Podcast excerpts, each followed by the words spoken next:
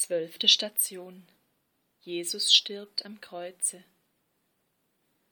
Wir beten dich an, Herr Jesus Christus, und preisen dich, denn durch dein heiliges Kreuz hast du die Welt erlöst. Aus dem heiligen Evangelium nach Johannes.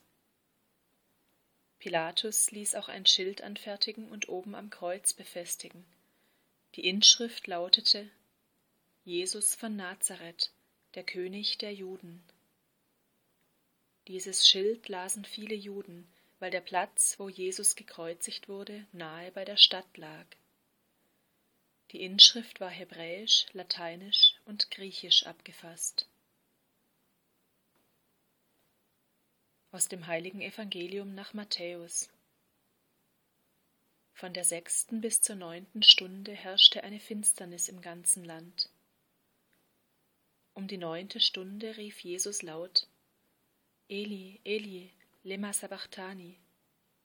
Das heißt, mein Gott, mein Gott, warum hast du mich verlassen? Einige von denen, die dabei standen und es hörten, sagten, er ruft nach Elia. Sogleich lief einer von ihnen hin, tauchte einen Schwamm in Essig, steckte ihn auf einen Stock und gab Jesus zu trinken. Die anderen aber sagten, Lass doch, wir wollen sehen, ob Elia kommt und ihm hilft. Jesus aber schrie noch einmal laut auf. Dann hauchte er seinen Geist aus.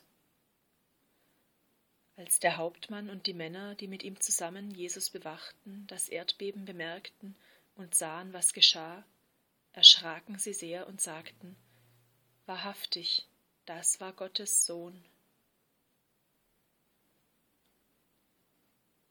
Über dem Kreuz Jesu steht in den beiden Weltsprachen von damals, Griechisch und Latein, und in der Sprache des auserwählten Volkes, Hebräisch, wer er ist, der König der Juden, der verheißene Sohn Davids. Pilatus, der ungerechte Richter, ist wider Willen zum Prophet geworden. Vor der Weltöffentlichkeit wird Jesu Königtum proklamiert. Jesus selbst hatte den Titel Messias nicht zugelassen, weil er eine falsche, menschliche Idee von Macht und Rettung hervorgerufen hätte. Aber nun darf der Titel öffentlich dastehen über dem Gekreuzigten. So ist er wirklich König der Welt. Nun ist er wahrhaft erhöht. In seinem Abstieg ist er aufgestiegen. Nun hat er radikal den Auftrag der Liebe erfüllt, er hat sich weggegeben von sich selber, und gerade so ist er nun die Erscheinung des wahren Gottes, des Gottes, der die Liebe ist. Nun wissen wir, wer Gott ist. Nun wissen wir, wie wahres Königtum aussieht. Jesus betet im Psalm 22, der mit den Worten beginnt, Mein Gott, mein Gott, warum hast du mich verlassen? Er nimmt das ganze leidende Israel in sich auf, die ganze leidende Menschheit, die Not ihres Gottesdunkels, und lässt so dort Gott erscheinen, wo er endgültig besiegt und abwesend scheint. Das Kreuz Jesu ist ein kosmisches Ereignis. Die Welt wird dunkel, wo Gottes Sohn dem Tod preisgegeben ist.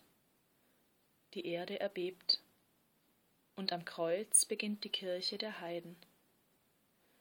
Der römische Hauptmann erkennt, bekennt Jesus als den Sohn Gottes.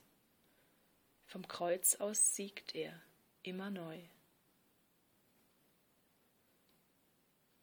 Herr Jesus Christus, bei deinem Tod hat sich die Sonne verfinstert. Immer wieder wirst du ans Kreuz geschlagen.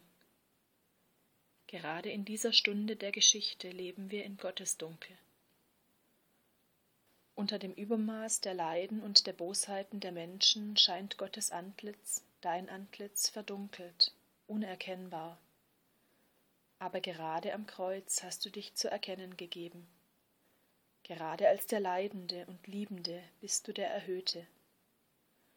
Gerade von dort aus hast du gesiegt. Hilf uns in dieser Stunde des Dunkels und der Verwirrungen dein Gesicht zu erkennen Hilf uns, dir zu glauben und dir nachzufolgen, gerade auch in den Stunden des Dunkels und der Not. Zeige dich neu der Welt in dieser Stunde. Lass uns dein Heil erscheinen.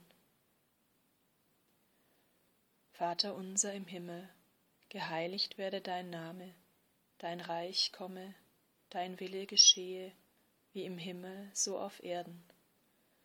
Unser tägliches Brot gib uns heute und vergib uns unsere Schuld, wie auch wir vergeben unseren Schuldigern und führe uns nicht in Versuchung, sondern erlöse uns von dem Bösen.